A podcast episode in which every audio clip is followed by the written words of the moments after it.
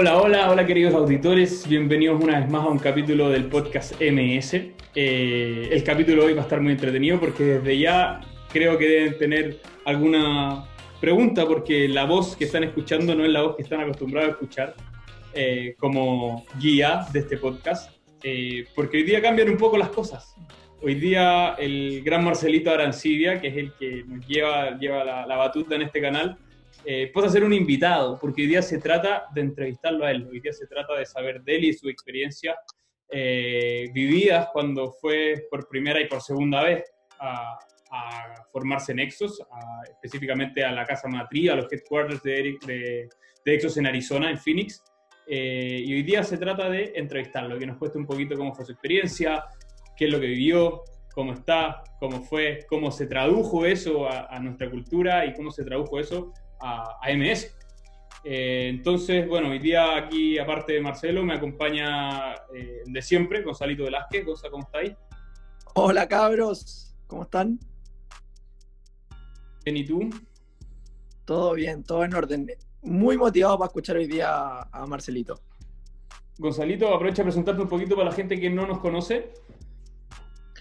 Bueno, perfecto. Mi nombre es Gonzalo Velázquez, kinesiólogo. Eh, trabajo, tengo un máster en técnicas osteopáticas y básicamente soy uno de los cofundadores de MS. Eh, un apasionado del movimiento, del diagnóstico diferencial y muy dispuesto hoy día a no hablar mucho de mí, ¿no es cierto?, sino que de escuchar al Marce y de que nos cuente un poco de lo que se trata hoy día.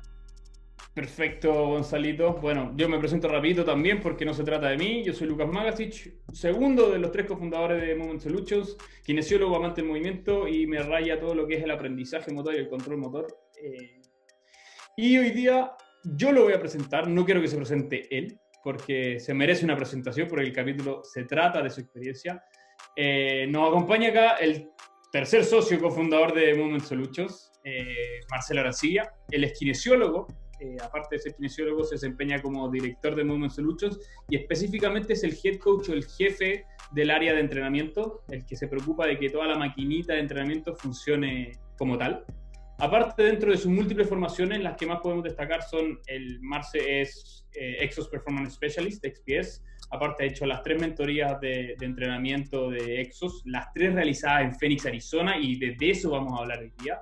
Es consultor para Exos en Latinoamérica tiene formaciones en FMS 1 y 2, también tiene formación en SFMA, es tanto atleta como instructor de Kettlebell Sport, tiene formaciones de, en, de FRC, MoveNat nivel 1, dentro de muchas, muchas más, porque para los que lo conocen y los que no lo conocen también, les aprovecho a contar, eh, Marcelito es un hambriento del conocimiento y siempre está buscando un poquito más allá para conocer, para saber y para aportar desde el conocimiento. Así que bienvenido Marcelito, ¿cómo estás? Gracias, Luquita. Bien, súper contento porque por fin voy a poder hablar sobre algo de mi experiencia y esperando que esto le sirva a gente que, no puede ir, ¿cierto? Y que no sabe cómo es afuera. Eh, y también para gente que tenga dudas de si viajar o no, también eh, pueda saber lo que, lo que se siente y todas las experiencias que viví allá. Así que ansioso por partir, compadre. Súper bien. Gracias por la presentación. Perfecto. Entonces, compa, sin más rodeos, sin darle más vueltas eh, vamos a lo que nos convoca hoy día. Eh, espero esté muy entretenido porque, como bien sabemos, bueno, muchas de estas cosas probablemente nosotros tres ya las hemos conversado, para la mayoría es nueva, pero yo, tú nunca me dejas de sorprender, partner, así que sé que se vienen algunas cosas que no nos hay contado ni siquiera nosotros. Sé que estás esperando con ansia este momento para poder hacerlo. Así que vamos a eso. Y quiero partir con una pregunta, Marce, que tiene que ver mucho antes del haber partido, de hecho, tiene que ver en, en qué momento Exos se cruza en tu, en tu camino, eh, te llama la atención y, dentro de ese primer acercamiento, ese primer approach a lo que era Exos, sin saber lo que era, eh, ¿qué es lo que te motiva a seguir su línea, a formarte con ellos? Bueno, em, la verdad es que sin querer queriendo, eh, la, la, primera pista, que después lo, lo deduje con el tiempo, que tuve sobre la filosofía Exos eh, fue cuando hace un tiempo atrás estuve viendo mis entrenamientos con Douglas Cordero y yo sin saberlo, Douglas tenía formación con, eh, con el estilo de Marvel Verstappen y con el estilo también de, la división de movimiento, los split, los empujes y las tracciones. Yo no sabía, de hecho eso me di cuenta este año. Fue como, oh, de veras, de veras, yo también entrenaba así.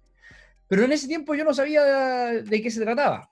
Em, y cuando empezamos a formar MS, eh, me acuerdo que ustedes hicieron un curso, que no lo vamos a nombrar, eh, un curso de entrenamiento funcional.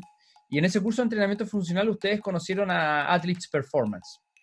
Entonces, cuando me uní a usted a empezar a trabajar, yo era eh, mucho más de la línea de la fisiología del ejercicio, de, también el entrenamiento de, las condiciones atléticas de un ser humano. Em, pero no sabía mucho sobre la ciencia que, había detrás de la, del entrenar a una persona.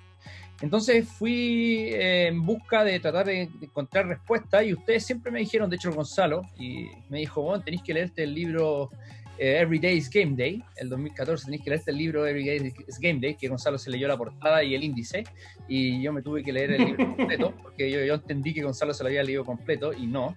Entonces era como una competencia, quién leía libros más rápido. Y me leí el libro Every, Every Day's Game Day y me hizo bastante sentido. Fue como, bueno, aquí hay, hay algo, ¿cierto? ¿Ah? Ojo, que esa competencia, yo sé que intrínsecamente en el subconsciente de ustedes dos sigue existiendo. Sí. Hay una competencia inherente entre ustedes dos por quién se lee la weá primero. Sí, es impresionante. No quién se la lee más rápido, quién se la lee primero, porque cuando yo le voy a comentar al otro, la idea es poder decirle, yo ya me lo leí. Sí. sé que esa inherencia está, pero en su ADN. Mm. Yo por eso, Lucas, yo contigo comento los libros que me estoy leyendo, pero yo no se los comento a Gonzalo. Es darle, es darle material. Yo tampoco te cuento a ti, Marce, así que chao. Sí, porque son libros clínicos y no me interesan. Entonces. Ah, sorry por la interrupción. Sí, está súper bien, Y entonces, claro, ahí eh, me enteré un poquito de, lo, de, lo, que se hacía. Después, claro, uno empieza a ver videos en YouTube y empieza a conocer ciertos movimientos que empieza a decir, ah, de allá venían, ah.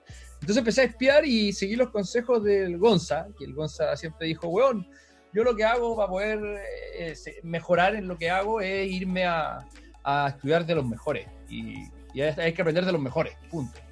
Entonces, eh, estuve dando vuelta como, creo que cerca de un año y medio por, mi cabeza, pegarme un viaje para allá.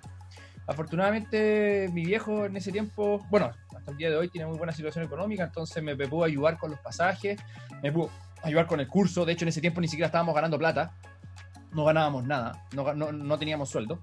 Entonces, eh, tuve la fortuna de que, mi viejo me, apoyó y al, año y medio de, de, ya haber dado vuelta, si lo hacía o no, dije, listo, lo, lo voy a hacer. Y ahí hay, hay una, hay una anécdota. Eh, bueno, la voy a contar más adelante, la voy a contar más adelante. Pero eh, ese fue el primer momento. El primer momento fue en gran parte gracias a usted, pero ahora sin saber, en ese momento sin saberlo, yo ya lo había vivido, cierta, cierta forma, el entrenamiento, porque mi gran coach, ex coach, eh, Cordero, ya había tenido una, un, un, acercamiento a todo lo que es ese estilo de entrenamiento funcional.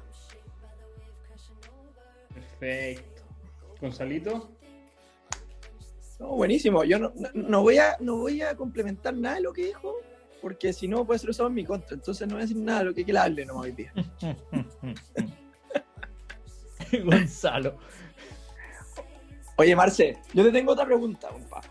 Juegue. Eh, creo, creo que es súper interesante para la gente que nos está escuchando, sabiendo que Exos en esa época ya venía a Chile, ¿qué te motivó a hacerlo en Estados Unidos? ¿De, dónde vino ese razonamiento de hacerlo en Estados Unidos y no hacerlo en Chile? ¿Cómo, cómo ocurrió eso? Ah, sí, eso principalmente por investigación. O sea, em, en Estados Unidos ir a los headquarters o ir a cualquier Exos es ir a Fantasylandia, perdón, ir, es ir a Disney para cualquier persona. Eh, es como estar en un sueño, porque vas a estar viendo a los atletas cómo entrenan, vas a estar viendo los entrenadores de los atletas, vas a estar nutriéndote como ellos. Eh, es totalmente distinta. en ese tiempo también era una experiencia totalmente distinta. Hoy día ya no es tan así, pero la experiencia que yo viví era increíble. Entonces, cuando empecé a averiguar, a hacer las averiguaciones de qué se trataba cuando uno iba a Exos, eh, dije, no, chao, no lo voy a hacer acá en Chile, lo quiero hacer allá. Y otra cosa que me gusta mucho cuando yo voy a hacer certificaciones y por eso espero para poder viajar, junto plata ahora, porque ahora ya mi viejito eh, ya no me auspicia, me auspicio yo porque ya estoy ganando plata, entonces tengo que auspiciarme yo. Cuando yo junto plata es eh, principalmente para viajar al extranjero porque la cultura que se hace y las conexiones que se sacan son invaluables. uno va realmente a aprender en un curso por lo técnico, ¿cierto? El curso, el cómo hace el delivery, la entrega, el expositor del curso, pero también por esos coffee break que valen la pena, por esas salidas después del curso a tomarte algo, a conversar con los demás coaches. Entonces, bajo ese sentido, es invaluable el pagar una mentoría en el extranjero. Perfecto. Bacán. Eh, son, son, cosas súper importantes para tener en cuenta porque muchas veces la gente simplemente apuesta a, la entrega, al delivery del curso, a la información. Eh, y muchas veces lo digo también hablando un poco de la experiencia, para los que hemos tenido la oportunidad de ir a hacer algún tipo de formación afuera, eh, no es solamente lo que te entregan, sino el cómo te lo entregan, la cantidad de información que te entregan y el ambiente el que te están entregando. y el ambiente te lo condiciona mucho las personas que, están, que te rodean en ese curso, porque cuando estás en un nivel de desconocimiento, como suele ser el nivel que tenemos acá en Latinoamérica, porque normalmente cuando vienen estos cursos, la gente que va con suerte conoce a lo que está yendo y sabe lo que va, mm. versus un nivel de profesionalismo mucho más competente, mucho más alto, donde te estáis codeando y, muchas veces lo que me gusta eh, decir a mí es que la información más nutritiva no es lo que te están pasando en la presentación, sino que nace de las discusiones que se crean entre las distintas cabezas que están tratando de internalizar este conocimiento. Exacto. Y, obviamente ir a buscarlo allá en la casa matriz debe ser un mundo totalmente distinto. Totalmente distinto, es increíble, es increíble. Mi mejor experiencia en la vida podría decir que están ahí en, en, esa, en esa zona, en Phoenix. En esa cajita. En esa cajita. bueno. Marcelito, partamos ya, empecemos el viaje. Ya. Contando todas las variables, porque partamos contándole a la gente, si no lo hemos dicho ya, que para ti viajar ya es un desafío, porque le tenés miedo a los aviones. No, un asco. Pero ojo, en ese tiempo no, yo no le tenía tanto miedo. En ese tiempo casi nada. Si fue después, después empezó a tener muchas cosas. Eh, pero no era tanto, no era tanto el miedo a los aviones. Hoy día me cargan, me tengo que empastillar para poder subirme a un avión. Es horrible, asqueroso, me carga. Pero antes eh, no era tanto, no era tanto. Pero sí estaba muy nervioso, súper, súper nervioso. Y a mí, si hay algo que me gusta hacer es prepararme antes de hacer cualquier cosa. Entonces, antes de partir el viaje, yo ya llevaba dos, tres meses estudiando, estudiando, conociendo los expositores que iban a estar, eh, entendiendo cuál era la, filosofía. Ya el libro me lo había leído casi que tres veces, de arriba para abajo, no sé memoria, el libro Every Day's Game Day. Había conocido, de ahí después conocí el libro Core Performance de Marvel Stegen. Eh, y empecé a, estudiar y prepararme para después ya viajar, pues, Y la cuestión es que no sé si se acuerdan, pero yo, yo no iba a ir a los headquarters. Porque yo tengo un amigo, le mando saludos a, Christopher Smith, es el mejor amigo de mi vida. Es él vivía al frente mío y se tuvo que ir a los 14 años eh, a Estados Unidos porque su mamá vivía en Estados Unidos y él vivía con su abuelo.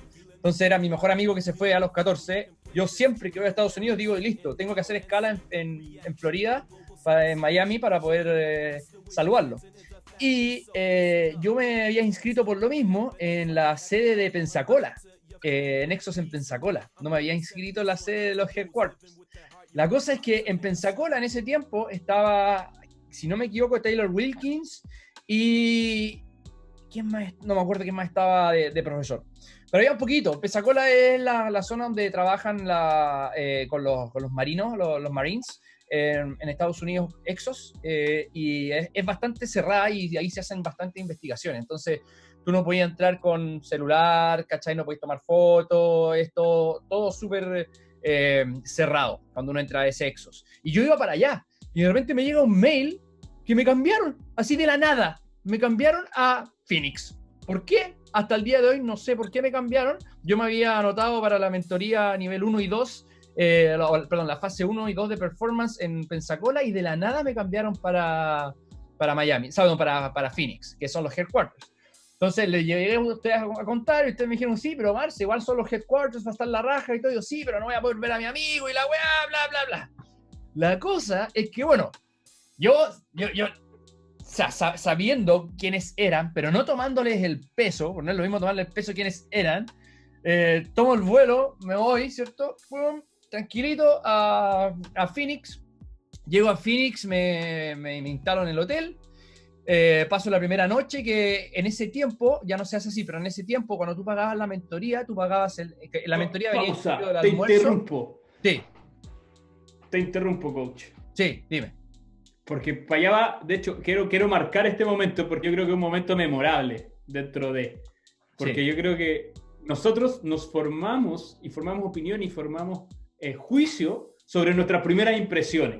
Mm. Entonces yo quiero saber cuál fue, antes de que tu historia llegue a ese punto, porque yo sé que va, va a ir para allá, ¿cuál fue tu primera impresión cuando te paraste afuera, cuando te bajaste del, del taxi, de la van, de lo que sea que te dejó afuera del, de, la infraestructura de Exos?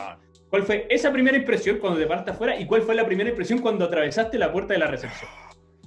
Bueno, eh, ya, entonces, es que es cuático. Porque la verdad es que yo, sin tener eh, mucha información de lo que es por dentro, o sea, a ti te pueden contar lo bonito que es Disney, pero cuando estás en Disney, que hay con los ojos así, ¿qué es eso? ¿Cierto? Eh, tú vas entrando en una, una, de las rutas de, Phoenix, eh, imagínense puro desierto, un poquito de, de, de montañas a los lados, bien soleado, con 35 grados de calor, 35 grados centígrados, ¿cierto? Y yo iba en el Uber, eh, el Uber me está marcando el lugar que era Exos en, en, ¿cómo se llama? Los, headquarters, a la derecha, dobla y aparece inmediatamente un letrero que dice Exos. Ahí ya la frecuencia cardíaca ah, subió de 120 a, a 200. Fue, impresionante. O sea, solamente ver un letrero chiquitito que dice Exos. Y ya sabía el peso que hay detrás de eso. Entonces, como, weón, chucha. Seguía avanzando, o sea, dais la vuelta inmediatamente como la, como la esquina, ¿cierto? Dais la vuelta, entráis a Exos y es como entrar a el espacio de un supermercado de estacionamiento. Sí, gigante. Mucho, mucho estacionamiento eh, veis oficinas y aparece el frontis, ¿cierto? Donde dice Exos. Eh, abrí la puerta, weón. Y en, un principio fue como, ya, bonito, abrí la puerta, te, recibe una secretaria que hasta el día de hoy es la misma secretaria de siempre. Siempre se me olvida el nombre de ella. Eh, habla poquito español, habla palabras fáciles, pero no difíciles, porque las palabras difíciles son para Jair. Siempre dice lo mismo. Entonces, ella me, da la bienvenida y lo, primero, lo primero que fue cuando yo ahí, ahí, ahí me, caí de raja, fue cuando me reciben y dice, oh, Marcelo de Chile. Yo así, ¿qué? me están diciendo Marcelo de Chile, me están dando la bienvenida y ni siquiera me conocen. O sea, el, nivel de preocupación de la compañía. Ya, perfecto. Bacano, hola, sí, soy de Chile, sí. Obviamente hablando en, inglés, un inglés súper indio que en ese tiempo no había practicado tanto. Y saludo a todos los que estaban ahí en la, primera parte. Y lo primero que ves son unas cuestiones de vidrio, eh, eh, unas, puertas de vidrio bien grandes, donde está la primera sala y arriba una segunda sala de exposición. Y tú tienes que caminar inmediatamente a la derecha donde hay un pasillo bien largo. La cosa es que yo voy caminando, entrando al pasillo, y uno, claro, como guaso va mirando las puertas que hay en los pasillos, que en verdad no, no hay paredes normales, son puros vidrios, y todos los vidrios estaban rayados, lo encontré la raja. Sea, todos los vidrios rayados como, como, eran pizarras. Y la primera puerta con que me encuentro a mano derecha dice Mar Verstegen. Era la oficina de Mar Verstegen, a la derecha, la primera, la primera oficina que veí la oficina de Mar Verstegen. Y yo así, ¿qué mierda? Doy, obviamente, como, como chileno, ahí bien, bien copuchento, miro por ahí por la, por la puerta porque no puedes ver la oficina, tenés que parar un poquito, ¿cierto? Elevarte un poquito porque hay una parte de los vidrios que no se puede ver. Entonces miro y está el trofeo que ganaron con, o, no sé si será el original, no sé, eh, o una copa que gana el entrenador, no sé, cuando salió campeón eh, mundial Alemania.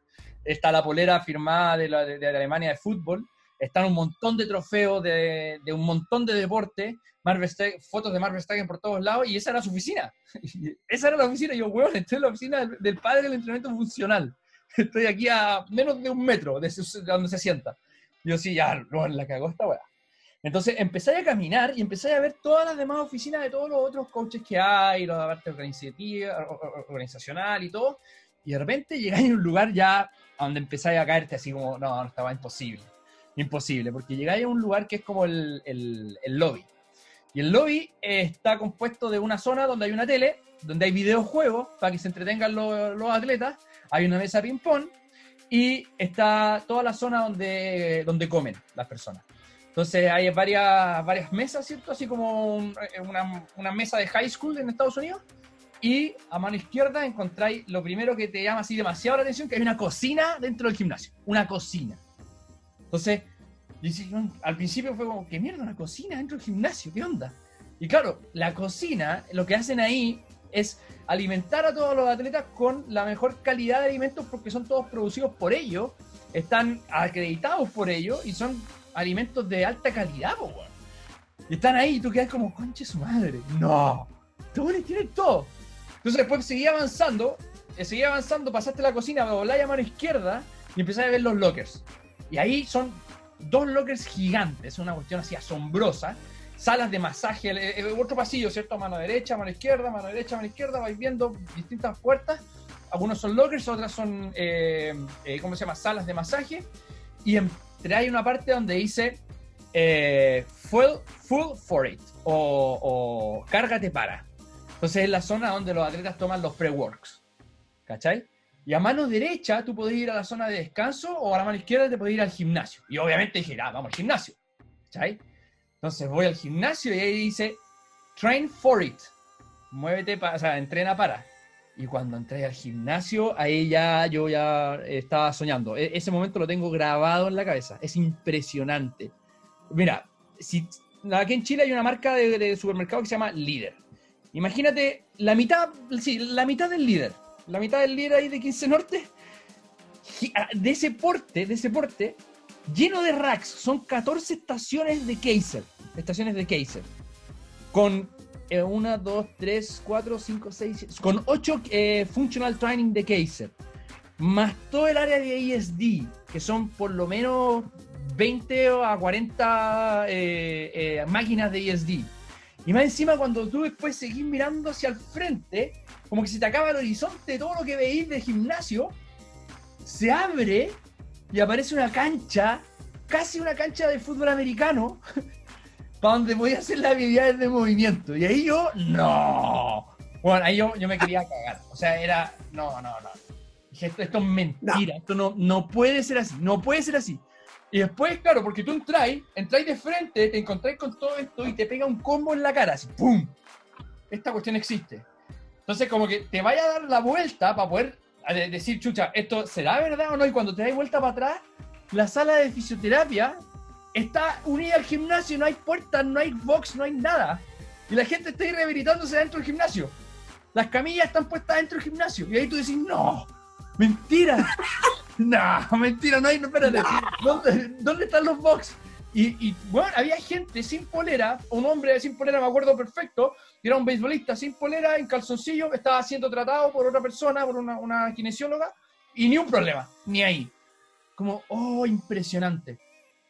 Y hasta ahí llegué a la primera parte, porque inmediatamente cuando llego ya, ya parecía estúpido mirando, porque ya, ya todos te saludan porque te conocen antes. Ah, ya, hola Marcelo, sí, de Chile. Ah, tú eres chileno, la cuestión, ya, sí, la raja. Ya me habían llamado para ir a la mentoría. Dice, listo, partimos la mentoría, vamos, y te juntan todos en la sala. Y ahí me juntaron y, se unieron con Tristan Rice. Entonces, esa fue mi primera impresión. En, en menos de dos minutos me compraron al toque. O sea, bueno, la cagaron en términos de infraestructura y en términos de organización. Porque además que se sepan tu nombre cuando estés llegando un huevón de Chile que no, no la ganaba nadie, que, que te traten como que soy un atleta es cuático, cuático. Buenísimo. Bacán. Oye, Marcelito, preguntas que no te había hecho, así como que ahora que te vuelvo a escuchar esta historia como por 20 vez, porque no es que te guste mucho hablar, pero... eh, eh, cosas que van saliendo. Porque para la gente, para que empiecen a visualizar, la gente, o nosotros, por lo menos en Chile, estamos acostumbrados cuando tú entras a infraestructura como deportiva, grande, importante, normalmente gimnasios de cadena grande que tienen lucas para tener buen equipamiento, en teoría y todo lo que sabemos que supuestamente es en teoría, entráis y lo- una de las primeras cosas que a mí siempre me llama la atención es que esas weas están siempre repletas, Hmm. repletas, sí, pero más no poder. Eh, no distinguí eh, quién es entrenador, quién está, quién está entrenando, quién hace qué, sino que al final es, es una selva, es un desastre. ¿Cómo, es, ¿Cómo se ve allá? Mira, la verdad se ve poquita gente. No es mucha gente la que entrena allá, porque es bastante, bueno, primero es bastante caro. eh, y, y cómo está dispuesta la, la organización de los horarios es distinta. Eh, concentran mucho a la gente, entonces hay pics de horas, por ejemplo, típico, no me acuerdo muy bien los horarios, pero te voy a dar un, un ejemplo de distribución. Parten a las 8 de la mañana, ¿cierto? Entrenando, eh, y terminan a las 10 de la mañana los profesionales. ¿Ya? Después entra. Ah, de hecho, eh, bien temprano, tipo 6 de la mañana, están entrenando los que son por relación general. Y ahí hay un grupo que está con Joel Sanders, que es de, no sé, quizás 12 personas que, que yo haya visto, a lo mejor me estoy equivocando, que yo haya visto son 12 personas, por ejemplo, que en un lugar tan grande no es nada, ¿ya? Donde sí he visto mucha gente es a las 11, perdón, a la, a la 1 de la tarde, cuando entra Altis. En Altis ya hay muchos más atletas y ahí se llena. Suba, Altis subarrienda Exos y Exos nadie más entrena que no sea Altis de 1 a 3, una cosa así. Y cuando ya he visto mucha gente, pero todos están uniformados, es después del colegio, que es tipo 6 de la tarde, cuando ya se terminan las mentorías, yo siempre me quedaba igual ahí mirando, eh, entrenaban los del high school y habían puros niños del high school, ¿cachai? De distintos de distintos equipos, que el colegio le paga a Exos para que los entrene, de fútbol y todo. Y ahí deben hacer, no sé, pues 25 personas. Pero 25 personas en un lugar así no es nada. No es nada. Sí, o sea, ya, ya me llama la atención porque acá uno habla, uno como emprendedor, como, como nosotros tres, que tenemos un centro de, de, rendimiento, y cuando tú pedías asesoría, de, lo primero que hacen es sacarte el rendimiento por metro cuadrado y tratar de meter a la mayor cantidad de gente en el menor espacio para que la weá rinda como negocio. Y eso ya te está diciendo que está mal. Si, si los referentes en el área no lo hacen así, no sobrecopan y no llenan los centros y no eh, sobreutilizan el espacio, no lo hay, pues, compadre. Mm. Para allá no va la, la, mano, para allá no va la solución. O sea, ya son pequeños detalles que, que marcan diferencias gigantes. En, en, cuanto a la comodidad, sí. al confort de la persona que está entrando, ya sea tú en tu experiencia que iba a aprender a, a estudiar, eh, o la persona que va a entrenar, ya sea un atleta de alto rendimiento o sea una, una persona de población general. Exacto. De hecho, en la parte, el, este último viaje que fui, eh, no, el, el, penúltimo viaje que fui, ah, no, po, en el último, en el último, en el Summit, en solamente en la zona de entrenamiento, eh, la zona de levantamiento, la sala de pesas, estábamos 140 personas cómodamente sentadas en el suelo escuchando un expositor. 140, para que más o menos cachen el, el, el, espacio que hay. Y sobraba. Podríamos haber estado con 200 personas fácilmente. Tenéis toda la razón, Lucas. Sí, yo estaba pensando en ese sentido, como para que la gente que es del extranjero también tenga una referencia. Estamos hablando de, corrígeme, Marce, creo unos, porque hablaste del ejemplo del líder, que es algo local y lo está escuchando, nos está escuchando gente de Latinoamérica. ¿Serán 2.000, 2.500 metros cuadrados? ¿Solamente la parte de adentro del, del, del, del gimnasio? Yo creo que sí. Ah, yo, yo pensaba que era todo. No sabía que era tan, no, tan hay grande. una cancha, Gonzalo, hay una cancha. No. De, de, claro, de, una cancha, una cancha son como mil metros cuadrados, Lucas, ¿no? Más o menos así. Más, más, más, más, más. Una, hay una cancha, weón. Después, bueno, ya, ya, después seguimos hablando, porque tengo hartas cosas, porque hay más cosas, hay más cosas de, dentro. O sea, lo, hemos recorrido Exos desde la entrada, el pasillo, llegáis a, la, a, los lockers, ¿cierto? Y después llegáis al, a la parte de, de, de, ¿cómo se llama?, del, del, fortalecimiento y habilidades de movimiento. Pero, bueno, falta. Perfecto. Ya, llegaste hasta ahí, te agarraron, te llamaron, los convocaron a todos. Pregunta así, súper capciosa. ¿Cuántos eran los que estaban? Porque, para, para, contextualizar un poco, tú fuiste dos veces, o sea, ha ido sí. más de dos veces, pero a formarte fuiste dos veces inicialmente. Sí. En la primera hiciste la mentoría 1 y 2, sí. y la segunda vez fuiste a hacer la mentoría 3. Para el primer viaje, entraste, pasó todo esto, te metieron en la sala con el resto de tus compañeros. Mentoría 1, ¿cuántos eran? Eran 22, parece. 22. No éramos muchos. 22, compadre. Sí, 22, debe haber sido un 50% estadounidense. Eh, habían otro, quizás 20% de alemanes, otro 20% de, de, de, otros lugares de, de, ¿cómo se llama?, de Europa, y solo el 5% latino, por decirte algo así. Era yo y unos mexicanos y... Sí, era yo y, do, y tres mexicanos. Y, y, el indio, ¿no? y el indio, Arjun. sí, Arjun. el Arjun. La máquina Arjun, un multimillonario que llegó el primer día de Eterno. Había comprado la cuestión y, y, llegó de Eterno. Hizo todos los movimientos de Eterno. Con 35 grados calor. Una máquina los indios, weón. Los, indios del país indio. hablando de indio. De... Sí, claro, claro, claro.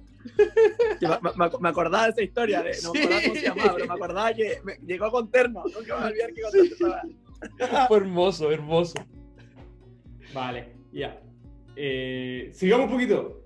Ya sabemos el contexto, sabemos la gente. Obviamente no te voy a preguntar el paso a paso de todo lo que hiciste porque podemos estar 27 eh, horas grabando el capítulo. O de hecho, con tu memoria y, sobre todo la memoria de esa situación, podríamos estar dos semanas grabando el capítulo. Porque fueron las dos semanas que estuviste metido allá. Eh, me interesa mucho el qué es lo primero que te muestran desde el punto de vista educacional. ¿Con qué parten? Bueno, eh, lo primero que hace una mentoría de Exos es eh, partir mostrando el... Eh, bueno, primero te hacen presentarte, que en ese tiempo fue, a mí me hicieron presentarme, a todos, los, 22 nos hicieron presentarnos, y inmediatamente nos paramos, vamos a conocer el centro. Y te hacen un tour por el centro. Entonces empiezan a explicar de qué se trata el centro, por qué está todo esto puesto así, ¿cierto? Te, lo, te, hacen una guía por todo el centro explicando cada una de las cosas. Y ahí es cuando yo te decía que faltaba por ver. Porque tú atravesáis la... Cuando me hicieron la guía, ¿cierto? Me explicaron dónde estaba todo esto, la cocina, bla, bla. Cuando tú después te das la vuelta, ya saliste del área, imagínense como un, cuadrado, ¿ya? Entraste justo a, por, por un extremo del cuadrado o más bien un rectángulo. Entraste por un extremo del rectángulo y empezaste a caminar la parte más, más larga del rectángulo por el medio, donde tenéis las oficinas, los lockers, ¿cierto? Después llegáis al, a, la, a, la, nutrición y después te vayas a la, zona del, entrenamiento de pesas. Y afuera hay un rectángulo exactamente igual, de la misma magnitud, pero que es, eh, es de, cancha de fútbol. Inmediatamente te das la vuelta por atrás de ese rectángulo y es como el patio trasero de Exos. Y en el patio trasero hay una media cancha de básquetbol con un aro de básquetbol, ¿ya? Hay eh, una, en proporción, es la, una pista de recortán de 50 metros de largo, más una zona donde hacen mucho ESD, o desarrollo de sistema energético, que le, llamamos nexos. Y además, cuando tú te vas para adentro a la zona del, del, ¿cómo se llama?, de, de, básquetbol, tienen además ciertos racks que ocupan para hacer eh, levantamientos cuando están ocupados los otros. O sea, si ya tenéis 14 racks allá, Imagínate, tenía acá muchos más. No, me puedo estar equivocando, son más de 14 parece. Y cuando llega a esa zona te das cuenta que avanzáis y, encontráis una zona de, que es especializada para beisbolistas, que es como entrenamiento especializado, donde tenéis zonas de, de, picheo de béisbol. De, de, béisbol. O sea, son como unas mallas donde tú puedes pegarle y sale la pelota. ¿Cachai? Y lo mismo para golf. Y después sigue y haz la vuelta a este rectángulo y llega a la zona de regeneración, donde hay una piscina que es eh, debe tener unos, unos 40 metros de largo por 10 eh, metros de ancho, no es muy grande. Y además hay un jacuzzi con una eh, piscina, un, un tap, una piscina helada. Entonces, ahí cerráis todo, o sea, te comiste para, te entrenaste para, ¿cachai? Te moviste para y después te regeneras para tu objetivo. Y ahí después puedes por ahí mismo entrar nuevamente y llegas al medio del cuadrado que sería la zona de nutrición. Y ahí tomáis tu shaker de recovery y te vais para la casa. O sea, es gigante. Es gigante. Y mientras te están mostrando eso, te dicen, mira, eh, por favor no tomen fotos a los atletas porque son atletas profesionales, unos son de la NFL, otros son de la, N, de, la NBL, de, de, béisbol, creo que se llama NBL, no sé. Y, y lo estoy mirando, lo estoy mirando, weón, mientras están entrenando, son unas bestias que miden 3 metros, weón. Se mueven como si midieran un metro cincuenta y tú así, weón. Impresionante, están ahí entrenando y los veis recuperándose, haciendo todo lo que, lo que tú soñáis. Es impresionante. E, esa es la experiencia. Yo rescato mucho más eso que, que, las diapositivas que me pasaron. Es, la experiencia estar ahí. Buenísimo. Y después, a ver, ¿Te pasan eso? Ah, sí, y después te, pasan indirectamente nuevamente a la sala a partir explicando el sistema de Exos. O sea, parten con primero, estos somos, y ahora te cuento por qué somos lo que somos. Sí. Y, la, sensación de bienvenido a la casa. Bienvenido a la casa, te muestro mi casa. ¿Cachai? Este es mi orden. Aquí vaya a pasar cuatro días. ¿Cachai? Te van presentando a todos, todos te van saludando todos los profes te van saludando, las secretarias, los administradores, todos te saludan. Saben que es un momento especial. Ah, vinieron los de la mentoría. Es, impresionante. Bueno. Cabros, vamos a hacer una pequeña pausa para, para nuestros auditores y para contarles en qué estamos y qué se viene. Hartas novedades. Primero, eh, agradecer a los más de 2.000 auditores que tenemos en este podcast. Tenemos muchos y siguen sumándose varios capítulos. Esta temporada es mucho más larga, estamos aprovechando la pandemia, la cuarentena y esta temporada ha sido mucho más larga y mucho más constante. 2.548. Eh, y se vienen muchas novedades. ¿Cuánto? 2.548. Cacha, llevamos para los 2.600 auditores. Eh, y hoy día, de hecho, estuvimos conversando un poquito, programando lo que se viene y tenemos muchas, muchas novedades en cuanto a los capítulos que se vienen. Primero anunciarles que ya tenemos agendado un, un capítulo de podcast con Captain, eh, Captain, eh, Captain, eso lo editaré después porque sale con el Loli. Captain Stefano, de Movement. Captain ¿vale? Stefano. Exactamente. Eh, también se viene un capítulo de rendimiento y nutrición donde nos va a acompañar nuestra nutricionista, la Denis Bielma, Nutrinis. Eh, se viene otro, otro capítulo ligado al entrenamiento donde vamos a hablar de entrenamiento en cuarentena y vamos a entrevistar específicamente a todo el equipo de coaches DMS para ver cómo ha sido desde la logística hasta la práctica la intervención y las modificaciones en relación al entrenamiento en cuarentena, eh, se viene otro capítulo muy interesante donde vamos a entrevistar a, a otro de mis colegas y socios, a Gonzalito Velázquez, y vamos a hablar de cómo ha sido su viaje y cómo ha ido complementando las terapias manuales, específicamente su formación en osteopatía, y cómo ha ido mezclando eso con el prisma eh, del movimiento, que es lo que nos caracteriza a nosotros como MS. Y por último, una gran sorpresa que también confirmamos hoy día, es un capítulo de nuestro podcast con el gran Tristan Rice de Exos ya van a escuchar un poquito más de él durante el capítulo porque eh, podríamos decir, eh, me atrevo a decir de hecho que es uno de los mentores de Marcelo, una de las personas que más marcó en el camino a Marcelo y hoy en día eh, sigue influyendo mucho.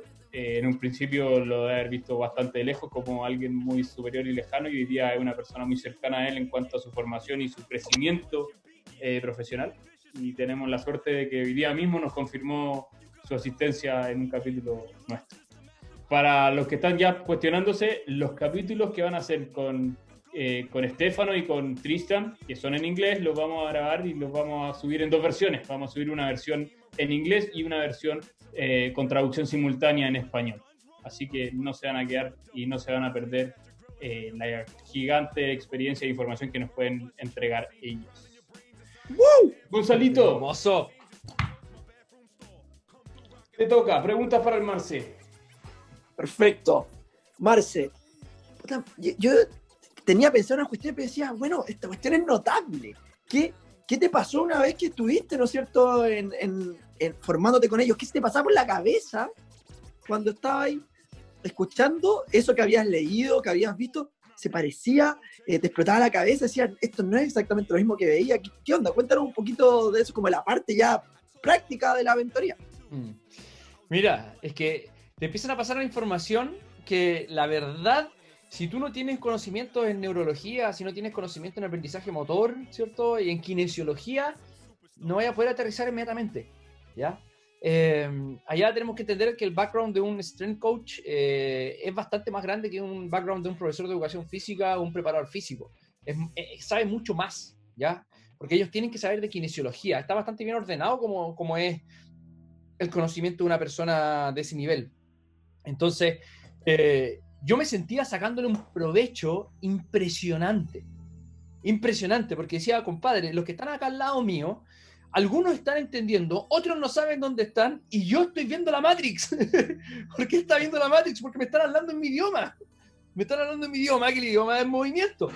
Entonces, era, impresionante el idioma del movimiento, el, idioma de movimiento de decisiones, de, de todo. Entonces, dije, chucha, la, cagó. Y de hecho la forma en que presentan es impresionante. Y, el jefe de la mentoría en ese tiempo eh, era, el que me hizo la mentoría completa, eh, Tristan Rice.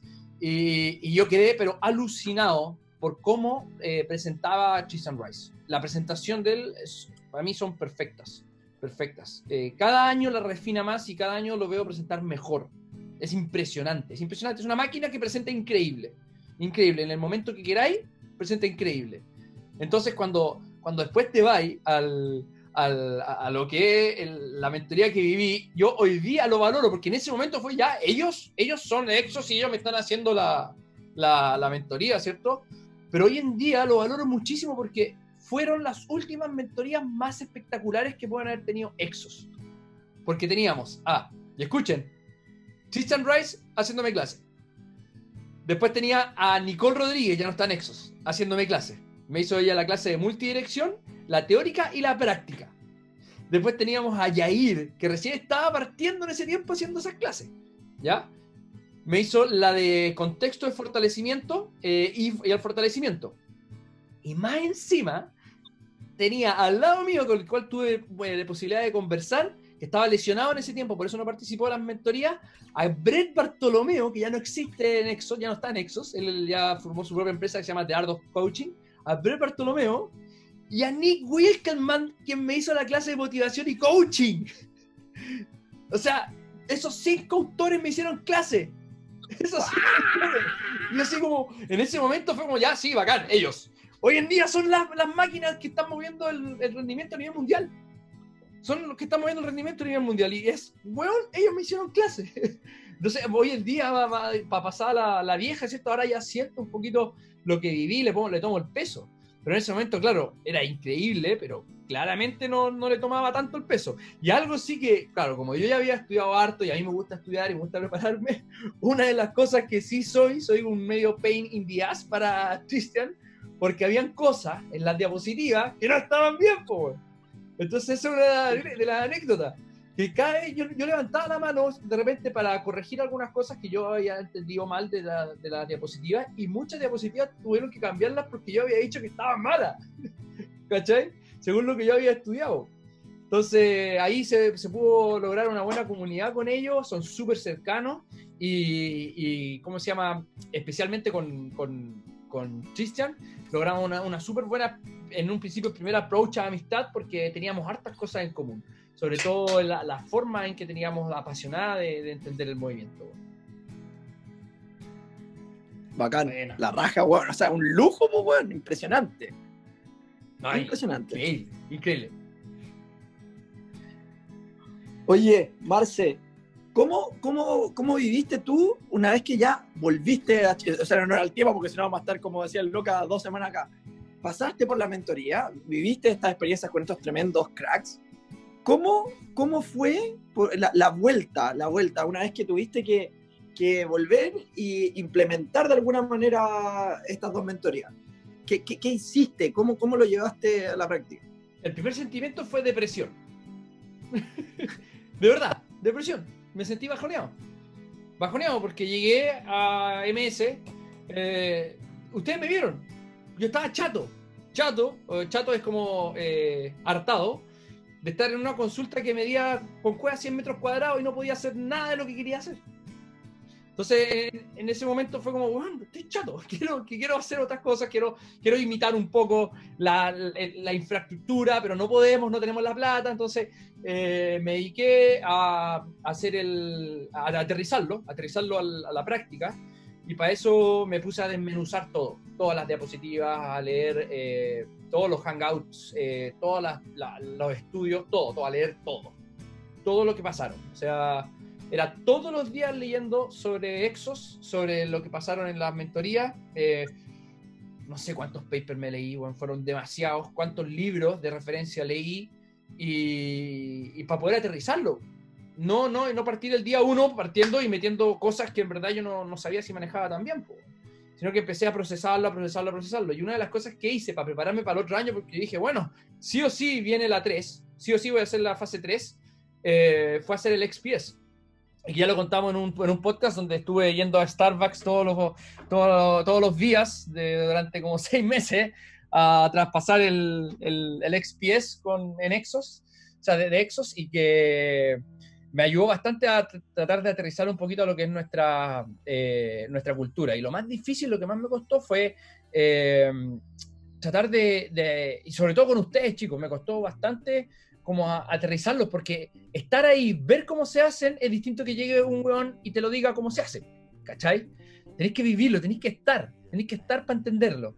Y, y, eso yo creo que no, no pasó, eh, la transferencia de, de, de, lo que he aprendido allá no, no pasó hasta quizás hace un año y medio o dos años atrás. Yo creo que recién hace dos años estamos aterrizando eso bien y entendiéndonos todos, porque en un primer momento habían herramientas que no podíamos meter porque no nos estábamos todos de acuerdo.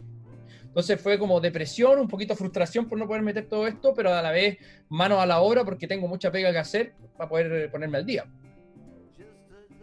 Cuático, cuático, cuático. cuático. Eh, yo me acuerdo, fue, fue dura esa transición, tanto para ti como para nosotros, porque eh, nosotros estábamos dentro de nuestra curva de crecimiento, tanto personal como, de, como empresa, como organización. Eh, estábamos en un punto de que creíamos que hacíamos las cosas muy bien, eh, porque no sabíamos realmente que había muchos más, o sea, si bien para el poco conocimiento que teníamos, probablemente sí lo estábamos haciendo bien, pero no teníamos la claridad de que existían muchísimas otras variables, muchísimas otras cosas que teníamos que tomar en cuenta para perfeccionar la práctica, la práctica clínica, la, parte, la práctica de rendimiento. Eh, entonces fue ese momento de que cuando llegáis dentro de la curva, la famosísima curva del aprendizaje, a un punto que decís, hey compadre, estamos puro boyando eh, y tenemos que bajarnos de ese, de ese, pedestal donde nosotros mismos nos habíamos subido un poquito y, aterrizar.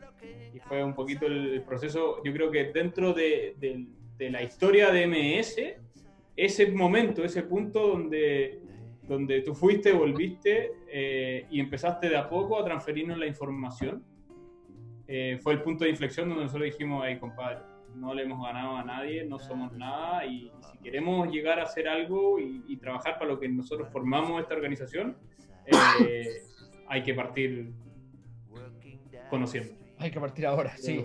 sí. Sí, fue un punto de inflexión grandote. Y, en relación a lo mismo, siguiendo más o menos la, la línea de la pregunta antes, anterior de mi eh, ¿cuáles fueron las barreras que te encontraste para poder implementar esto, tanto en nuestro centro como en nuestra cultura, a nivel de país, a nivel del modelo de entrenamiento que tú mismo estás acostumbrado? Porque si nos vamos para, el background, tú venís de un modelo de entrenamiento, si bien de muy variable en cuanto a prácticas deportivas, pero entrenaste mucho tiempo como fisiculturista en un gimnasio fisiculturista, donde el modelo de entrenamiento es bastante distinto eh, y es lo que tú normalmente hacías y hasta antes de empezar a conocer esta línea de, movimiento. Entonces, ¿cómo fue en, relación al sistema nuestro de MS, a, los funcionamientos internos y a, la cultura real donde tenemos que generar impacto? Porque finalmente nosotros siempre hablamos que lo que hacemos no es para nosotros y para hacerlo nosotros solamente en nuestro, centro, sino que es para hacerlo eh, y traerlo a Latinoamérica y generar un impacto y un cambio en la cultura del rendimiento. Mm. ¿Cuáles fueron las barreras que primero te hicieron chocar? Ya, la primera barrera y que hasta el día de hoy choca muchas veces es el movimiento. Que yo necesitaba para transferir algo que las personas a quienes yo le iba a transferir se movieran. Eh, porque cuando tú vayas a una mentoría en Exos, eh, tú no vayas a encontrar un coach musculoso, gigante, eh, con, con, ese típico buy-in que tiene una persona del área de fortalecimiento. Lo que vaya a ver es un coach que todo lo hace increíble. Le dices que corra, corre increíble. Le dices que salte, salta increíble. Le dices que haga una sentadilla, la hace increíble. Todos los movimientos lo hace perfecto. Y la mayoría se mueve muy, muy, muy parecido. Todos con la variabilidad individual, pero todos muy parecidos porque todos entienden los movimientos. Es, es, ver robots. Tú ves los coaches de Exos y son todos robots. Yo me acuerdo cómo Jair cómo Yair se movía. Y tú sabes, cuando vino Yair a el 2017, lo que te dije yo, Lucas, fue, Lucas, mira cómo se mueve ese weón. Nada más. Míralo cómo se mueve. Y Lucas quedó loco. O sea, es impresionante. Eso no, no, tiene, no tiene otra forma de falsear el que tú sabes si es que no te sabes mover. Entonces, eso fue lo primero, el, primer choque que hasta el día de hoy puedo tener, porque no todos se mueven y, tratan de hacer cosas sin entender. En ese tiempo casi nadie se movía de la forma que se nos teníamos que mover en MS. Decíamos que estábamos trabajando el movimiento, pero en verdad no sabíamos movernos. Y ahí partió otra parte mía que yo cuando hablo de estudiar y me estudié demasiado, ¿cierto? El, el, proyecto, el proceso Exos, no fue solamente desde la teoría, sino que 50-50, práctica, aprender a moverme, grabarme como imbécil todos los días, aprender las marchas, aprender los skips, aprender mejor, mejorar mi, mi condición física para hacer eh, ciertos movimientos, ¿cierto? Aprender movimientos olímpicos, aprender movimientos de, eh, de, ¿cómo se llama? Debilidades de movimiento, aprender los crossovers, los, los, los, eh, los, drop steps, los open steps, las aceleraciones, o sea, es muchísima variabilidad de movimientos que tenemos que aprender a demostrar. Y esa es la primera que yo he encontrado y hasta el día de hoy encuentro. Hasta el día de encuentro. O sea, en nuestras mentorías, incluso en algunos de nuestro equipo que todavía no se mueven como se tienen que mover. Eso, y soy súper súper claro en eso. Es la principal. La, principal. Y, por eso yo creo que muchas veces no me entendieron. Eh, era como, es que no te moví, no, no hay pasado por esto, no has, no has hecho un proceso. ¿sabes? ¿Cuántos de ustedes, los que están escuchando, están, ah, saben desde la teoría lo que significa la pliometría, pero no han pasado por un periodo de impacto pliométrico de por lo menos un mes trabajando 120 contactos semanales? ¿Cómo se siente? ¿Cómo se sienten tus canillas después de eso? ¿Cómo se sienten tus pies? ¿Cómo se sienten tus músculos? ¿Cómo cambia y cómo te sientes más estable al cabo de ese mes? ¿Qué, qué es lo que se siente saltar no sé, 70 centímetros, hacer un proceso de rendimiento y después saltar 80 centímetros. ¿Qué es lo que tuviste que hacer para ganar eso? O sea, es, eso fue lo que yo siempre he tenido un choque eh, porque soy muy práctico y no todos lo hacen desde la práctica. Entonces, eso es la principal barrera, bueno. Estoy pensando en más barreras y esa fue la principal, eh, porque todas, todas eh, conlleva esa barrera, ¿cachai? A la barrera de movimiento. Y, es como, también como lo dice la Javi, en, lo dijo en el podcast, eh, lo primero que hay que hacer para poder entender el movimiento es moverse, es moverse. Y, algo de lo que decimos siempre con Jair y Roy, uno cuando, cuando ve un coach de, de Exos, uno lo ve, lo siente, lo huele, todo. Todo, o sea, es Exos, mira cómo se mueve, mira cómo lo hace, mira cómo lo enseña. Buenísimo. Marce, te llevo a, otra parte ahora, a, otra parte de, esta historia. Eh, ¿No es cierto? Vamos avanzando temporalmente, todo esto partió hace más o menos seis años. ¿Y cómo fue el proceso de reclutamiento para que tú te hicieras parte del equipo de Exos en educación para la TAM? No hubo proceso, que yo sepa. no hubo proceso. O sea, debe haber ido un proceso ahí, pero yo no lo sé. No lo sé, porque después tomé la segunda mentoría, o sea, la, tercera mentoría, la segunda vez que fui al año siguiente. Yo me hice muy amigo de Malte Ackman, eh, con un alemán con el que después viajamos juntos, hicimos la mentoría a la misma fecha, ¿cierto? Nos pusimos de acuerdo con Christian. Yo, como buen alumno, Christian me dijo, Marcelo, mándame mensajes de lo que necesites si quieres seguir aprendiendo, y yo le mandaba mensajes toda la semana, o sea, toda la semana hablando con él. Y eh, un día, eh, ¿cómo se llama? Christian en una mentoría. Eh, de hecho, yo, lo que quería hacer era traer Exos a Chile, pero llevarlo a MS, ¿cierto? Esa, era, mi, era, era mi, intención. Y en, la, en, la, mentoría fase 3 le comenté esto a Christian. Y Christian me dijo, no, no, bueno, sabéis que no podemos llevarlo a Chile porque ya estamos trabajando y ahí ya está trabajando y se está haciendo cargo de eso eh, con Paula Sporer en Chile. Así que no, clavando solo la bolita que, no se puede hacer y ya estamos todos y lo llevamos haciendo así siempre, así que no vamos a poder hacer eso. Pero me gustaría llevar un workshop para MS. En ese tiempo nosotros estábamos abriendo recién MS. Entonces, quiero, quiero trabajar contigo y, poder tener la relación con MS, pero quizás llevar un workshop de fuerza, lo hago yo y lo traduces tú. Y yo como, ay, a la raja, ya, pues hagamos eso. Y eso fue todo. Fue toda la cercanía que tuvimos. Y, después, con el tiempo, eh, estaba en, en Barbones, ¿Se acuerdan de Barbones o no? Eh, cuando íbamos a Barbones a tomar unas chilitas. Barbones es un bar muy rico que hay acá. Y era el 2017 o 2016. No, 2018. 2018. Y eh, me, llega un mensaje de Tristan. Y Tristan me dice, Marcelo, eh, la próxima semana es la mentoría de Exos en Chile. Jair va a estar allá. Más vale que tú también estés allá. Y yo como, ¿qué? ¿Qué, onda? creo que hablé con el Lucas, estaba con el Lucas, parece. Le dije, oye, weón, el chiste me está diciendo que, que vaya a la mentoría. El Lucas me dice, weón, weón, tenéis que ir, no podéis no ir. Ah, weón, MS paga, anda. y fue como, ya, listo. Fui a la mentoría y Yair conversó y todo. Y ahí Yair me, me, me dice, Marce, lo que pasa es que estamos, estamos pensando en incorporarte como para que nos ayudís, pero queremos ver primero. Y yo, como, sin creerme el cuento, pero diciendo, pucha, bueno, veamos qué onda, pero en verdad a lo gringo no me dijo nada. me, dijo que tenía una intención de algo, pero yo no sabía qué era. Eso fue en noviembre. La cosa es que en febrero me llama formalmente en una reunión de equipo y esa weá fue. Marce, te interrumpo. Dime. Te interrumpo. Antes que conté ese momento que fue muy bonito, acuérdate también hubo un pequeño proceso, capaz tú no lo tomaste así, pero yo sé que el Gonza y yo sí lo entendimos así, un poco evaluativo de parte de EXO, donde, eh, que fue cuando Jair nos vino a conocer. O sea, Jair te conocía a ti, el almuerzo. me conocía a mí porque yo había hecho la mentoría con él también. Gracias a tu contacto hicimos muy buenas amigas, cercanía, buena onda, quedamos en contacto de ahí en adelante.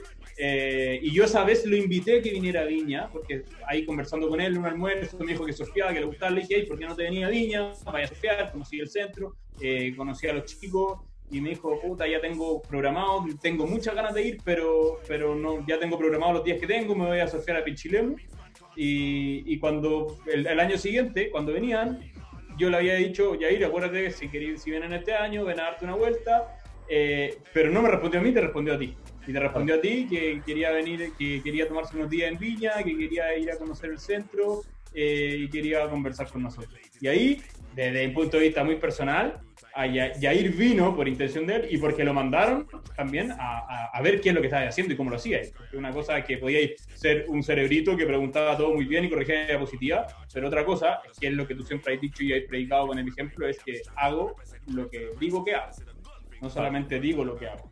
Eh, y eso es lo que venían a evaluar desde mi punto de vista. Fueron unos días increíbles con Jair en Viña, donde vino a entrenar un par de días, almorzamos varias veces, tomamos desayuno un día con él. Eh, me acuerdo un día lo invitamos a almorzar y ese almuerzo fue increíble porque Jair de cierta forma nos reafirma que el camino que nosotros tomamos y toda esta transformación de un sistema a la cultura que nosotros vivimos eh, está muy bien realizado desde su punto de vista y de su experiencia profesional y desde ahí yo creo que hay un, es como ella, en cuanto a tu proceso de integración, eh, le tiramos benzina a, la llama porque ya no solamente dice que dice mucho, sino que hace mucho y lo hace muy bien.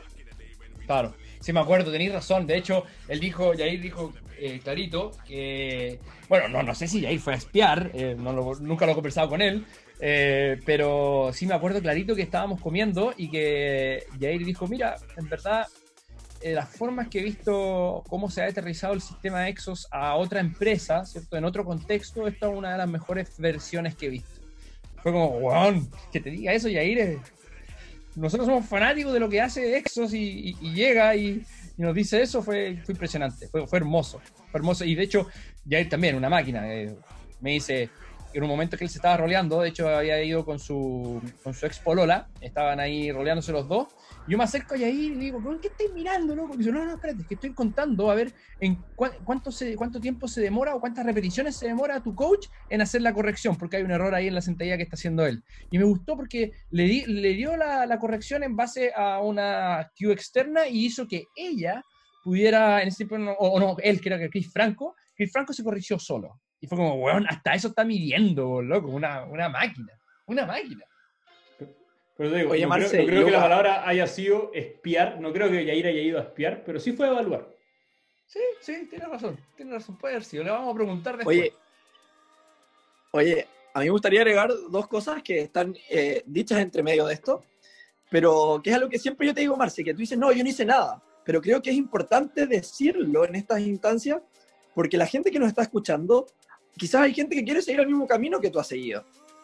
Entonces, claro, tú dices, yo no hice nada, pero cabros, yo lo veía, y lo he dicho esto ya en varias ocasiones, este loco se iba horas a estudiar, escribía preguntas semanalmente a la gente de Exos. El tipo, el Marcelo, vivía presente para los de Exos todas las semanas porque era una pulga, o sea, ¿no cierto? Estaba ahí en el oído todo el rato. Eh, y segundo, en esta situación en particular, cuando vino ya a ir a Chile, no solamente, creo que algo que es cuático, no solamente se trata de que haces lo que dices que haces, porque eso es de ti. Pero creaste una cultura en nosotros, en algunos menos como yo, en otros más, ¿no es cierto? De que ya ahí pudiera ver a otra persona replicando lo que tú nos enseñaste. Entonces, no se trata de que tú dijiste que trabajamos bajo un sistema, sino que lo vio y tú no tuviste que decir nada. Entonces, eso eso yo lo veo como una cuestión muy bonita de liderazgo, que es que creaste cultura. Entonces es algo que no, que no, que eso, si alguien quiere seguir un poco tu camino, es bueno. esta, y tenéis tres características gigantes de este tipo. Perseverancia, práctica y liderazgo. Claro. Claro, y, y- y Entonces, fundaban un porqué importante también, pues. Fundaban un porqué, porqué, el por qué lo hago. En, primer lugar, porque me encanta transformar vidas, pues, weón. Y hoy día me estoy dando cuenta que me gusta más transformar vidas a través de otros coaches que a través del contacto con la persona. Porque puedo llegar a tener un impacto más grande también. Entonces, a esos tres yo te agrego el saber por qué lo estáis haciendo. Porque cansa muchísimo, muchísimo y, hartos dolores de cabeza, perdí amigos, porque, estudiar a ese nivel y trabajar a ese nivel es cuático.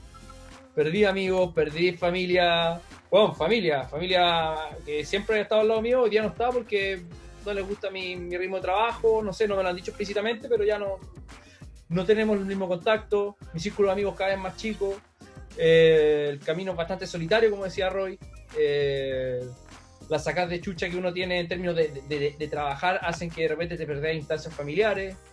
Yo he pasado dos de mis cumpleaños en Exos, eh, haciendo mentoría, una yo y la otra yo participando en una mentoría. Entonces el sacrificio también que hay detrás es, es cuático. Entonces tenéis que estar dispuesto a hacerlo. Y eso es un porqué muy frágil. No, no, no. Si queréis fama, no, no lo vais a poder lograr porque eso es efímera, como dicen los futbolistas. Ahí- y ya cerrando toda esta, esta etapa como previa, eh, que capaz no lo hubo tangiblemente porque no hubo un proceso de selección donde tú tuviste que mandar un currículum y hacer una entrevista, No, nunca. eh, pero sí hubo un proceso de selección en cuanto a- al conocimiento de tu persona y tu quehacer finalmente, y que es lo que decía el Gonzalo recién. Eh, y ahí viene el- ese momento, el momento que el que yo te interrumpí antes, ¿cómo fue? Bueno, en MS nosotros tenemos reuniones anuales, dos reuniones anuales. A veces tres, pero son reuniones súper importantes. Y esa era la primera reunión que íbamos a hacer.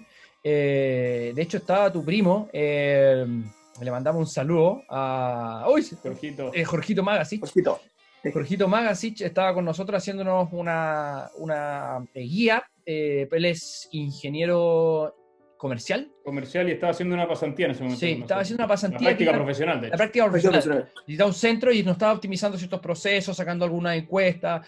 Puta, ¿sabéis que en verdad él, él, alguien que ha dejado weas buenas en MS es Jorgito Magasich, weón.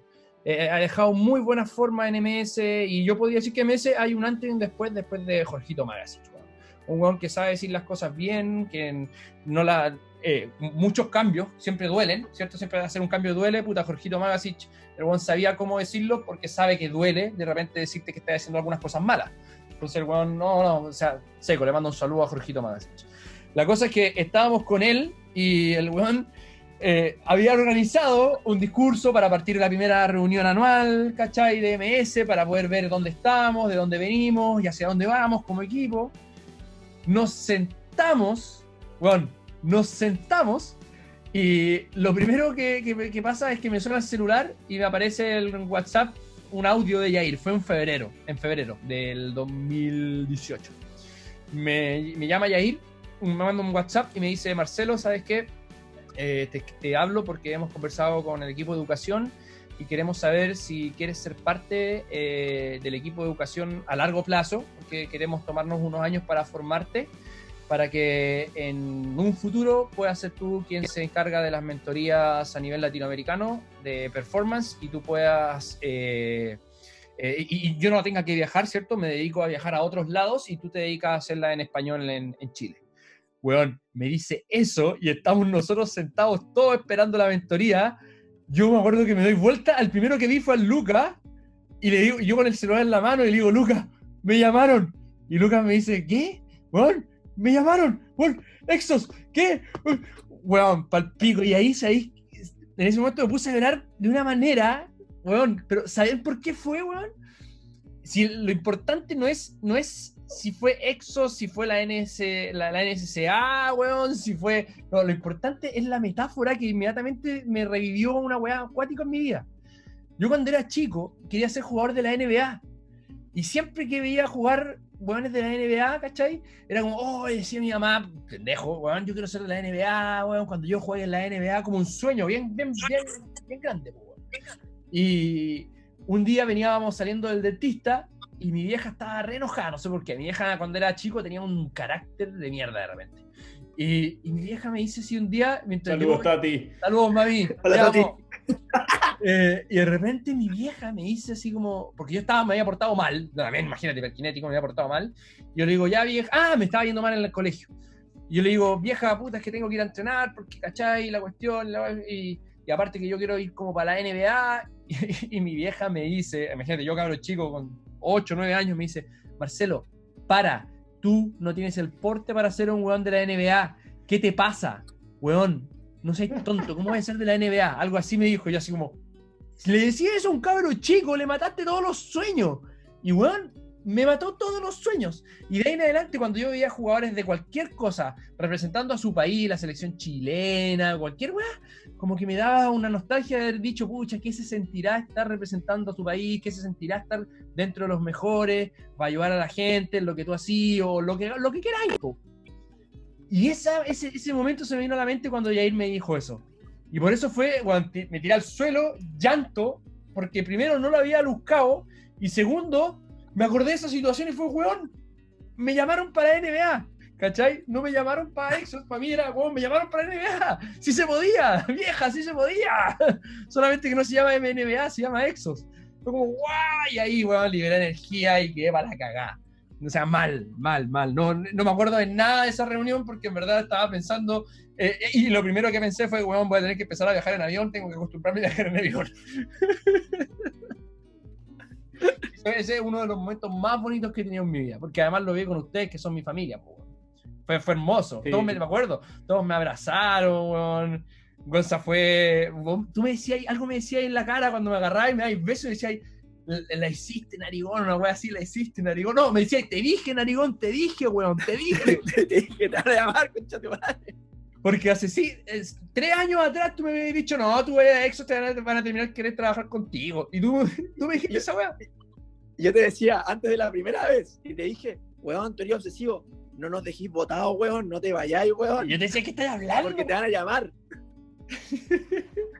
Qué hermoso momento ese, weón. Ese fue, fue hermoso. olvidado esa weá, ¿verdad? Y decía Sí. esa weá. No te- Y, ahí- y ahí vayas. partimos, sí. Y, ahí- y ahí partimos y ya son, de eso ya quizás son ya casi dos años. Y en esos dos años he estado eh, capacitándome, capacitándome con ellos. De ir a buscar conocimiento yo- de ellos, terminé pasando el mismo conocimiento. Yo tuve la suerte de, de hacer la mentoría 2 contigo como... En ese tiempo todavía te estaban hablando, eran las primeras dos mentorías que te llamaron, que eran la 1 Sí. y la 2. Eh, yo fui la 2, pero la 1 yo la tenía, eh, y donde Yair de a poco te fue soltando, y tuve también la, la suerte, gracias a ti, de hecho, yo siempre te lo agradecido, en ese momento de, de convivir, porque también vino Roy de Argentina, Sí. nos quedamos los cuatro, eran, eran los tres de, de Exos, Roy, Marcelo, Yair, y, y a mí me invitaron porque conocía a Roy, conocía a Yair, Marcelo me hizo la paleteada, ¿no? Era uno más en el departamento, de hecho era muy rara la weá porque llegábamos al curso y yo llegaba con ellos y era como que a mí de repente me iban a preguntar como si yo fuera uno más y decía, compadre, yo estoy haciendo la mentoría como tú, yo estoy aprendiendo. Pero Sí. sí, fueron, fueron momentos bonitos ver, ver, ver esa ansiedad que te caracteriza, pero por, por la perfección, por, por las pocas cosas que te tocó hacer práctica de esa fe, hacerlas perfecto, por demostrar el nivel de, de todo lo que tú acabas de describir, de no solamente del conocimiento, de la demostración, de todos los, los requerimientos técnicos. Me acuerdo de tu ansiedad antes de llegar a esas primeras mentorías, durante Oh. la segunda mentoría que yo estuve ahí, y la primera también, que hablamos todos los días por teléfono. No, mal, mal. Eh, y, y todas las vivencias de también, de, de cierta forma, haber estado como, como el ocupa dentro del equipo, que es muy entretenido también. El equipo de Exos Sí. Latinoamérica Sí. es, es muy entretenido, lo pasamos muy, muy bien. La energía que tienen estos animales es impresionante porque yo, yo terminaba raja, pero tenía que seguirle el ritmo. Eh, Es que, weón. Ese- experiencia bonita que me tocó compartir gracias a, a eso. Weón, es que de verdad cuando te está mirando un weón que es de Exos, él ve la Matrix, tenéis que pensar eso. Él ve la Matrix en lo que es comportamiento humano. Entonces te, te estaba hablando todo y te, va, y te va a decir algo malo. Te va a decir, o sea, te va a decir algo para, para crecer, pero te va a decir un error que estás cometiendo. Entonces, inmediatamente se te dispara la. Es, es como estar todo el tiempo dando la PSU. Como a ese nivel. Cuando tú te estás presentando enfrente de un weón de Exo, es todo el rato viendo la PSU. Eh, te- estáis viendo tu futuro. Una wea así. Yo, por lo menos, yo Todos los días. Y, y todo el día. Todo el día. O, o dando una prueba importante, o dando el examen de grado, ¿cachai? Como, weón. Es como muy, muy, muy, muy intenso estar ahí con ellos, pero a la vez son súper humanos, ¿cachai? Porque ellos también vivieron lo mismo. Entonces, por un lado tenía ahí a, a Roy, a, a Yair, siempre, claro, diciéndome lo técnico, hablándome súper bien de lo que estaba bien, de lo que estaba mal, cómo mejorarlo, ¿cierto? Las tres preguntas más importantes, qué, es lo que te gustó, qué no no te gustó y cómo lo mejorarías. Después de cada módulo, bla, bla, haciendo feedback, yo anotando, bla, bla, bla. Y después Roy en, el fin, en, la, en la noche, y che, relájate, si, si todos pasamos por lo mismo, eh, no, si, si es fácil, y yo, ¿qué, te lo vamos tan relajado? Eh, no, si lo hacemos así, no, no, te preocupes, Hasta que después, con, con el tiempo, este, este último año, eh, bueno, el año pasado, que fue la última mentoría que hice, pude hacer el 70% de la mentoría yo solo, y estuvo, bueno, muy bueno, muy entretenido es cansador, pero ya es como ponerle play. Ya está, de tal forma hecha el, aprendizaje con estos tipos que te dejan como robot. O sea, ya es ponerle play y empezar a andar. Perfecto, Marcelito. Bueno, primero, eh, muy entretenido. Te tengo una última pregunta eh, para el cierre. Eh, sabemos que como lo mencionaba ya el consejo, podríamos estar hablando dos semanas solamente de tu viaje y, cuatro días de cada una de las mentorías que hay hecho, porque tení esa memoria fotográfica de cada uno de los momentos de las cosas que te han marcado. Yo sé que cada una de estas cosas relacionadas a tu proceso de formación y hoy en día como formador de Exos te marcan muchísimo. Eh, pero una pregunta con la que quiero cerrar que creo que es importante como para transferirle a nuestros auditores, que es una vez ya estando adentro de Exos, ya siendo coach eh, del área de educación de Exos, eh, porque una cosa es lo que se ve afuera, una cosa es lo que se ve al intercambio de información, a las preguntas y respuestas que hay tenido durante todo este proceso, pero ahora ya estando adentro, ¿qué es lo que más te ha sorprendido?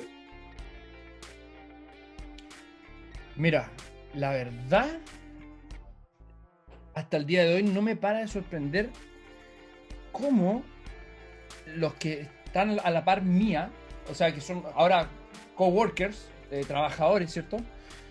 Son tan humanos.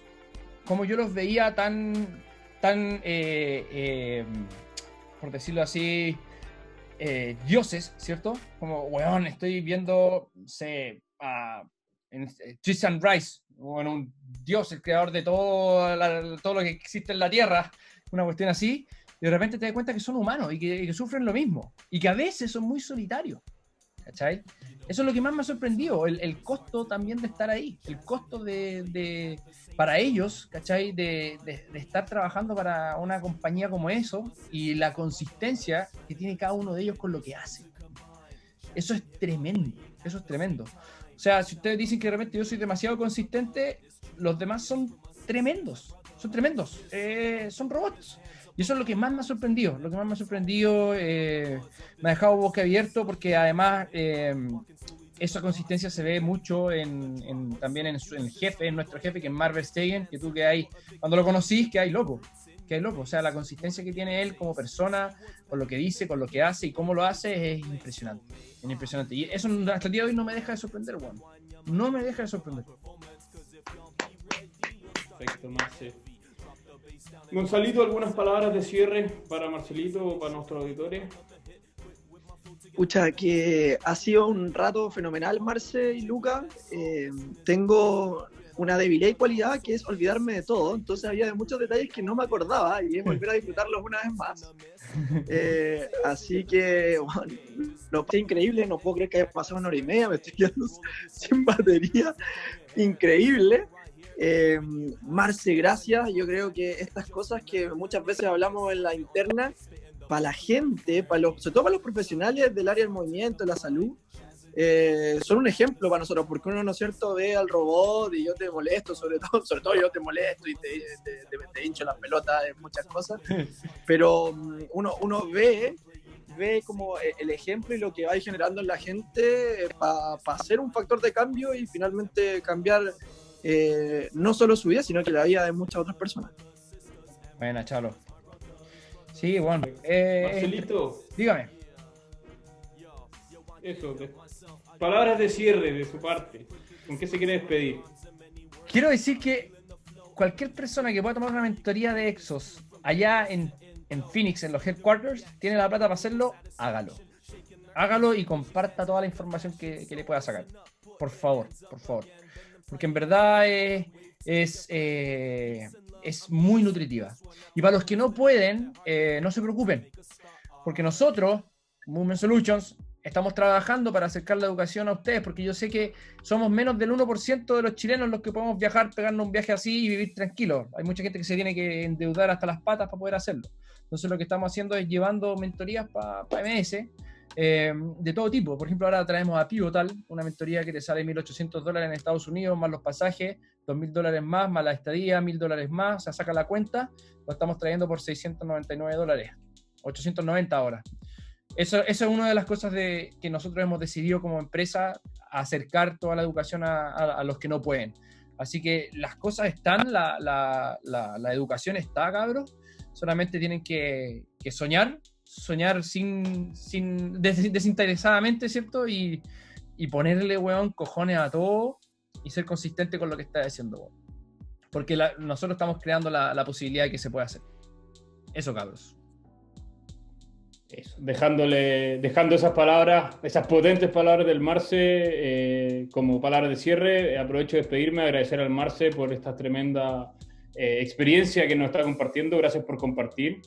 Eh, yo en lo personal me encanta escuchar esta historia, aunque eres muy buena para hablar, de repente me las sé un poco de memoria, las podría contar yo, pero, pero gracias, gracias por eso. Y ojalá les sirva, cabrón, ojalá aprendan a sacar un poquito lo, que ustedes valoren, lo que más les llama la atención de esto y ocuparlo dentro de su propio camino de crecimiento. Eh, y, y, no me puedo ir sin destacarles que cualquier duda, cualquier pregunta, cualquier inquietud que tengan sobre lo que hablamos hoy día o lo que hemos hablado en cualquiera de los otros capítulos, contáctenos, contáctenos por nuestra página web, contáctenos, contáctenos por nuestro Instagram de Moment Solution, por nuestro Instagram personales, pero aquí estamos, brazos abiertos, puertas abiertas para compartir conocimiento eh, y experiencia de, de ustedes hacia nosotros y nosotros hacia ustedes. Así que cabros, muchas gracias por estar acá, muchas gracias por escucharnos, gracias Gonzalito por las preguntas, gracias Marcelo por la experiencia. Gracias cabros. Estamos listos por hoy. Chao pescado. Chao.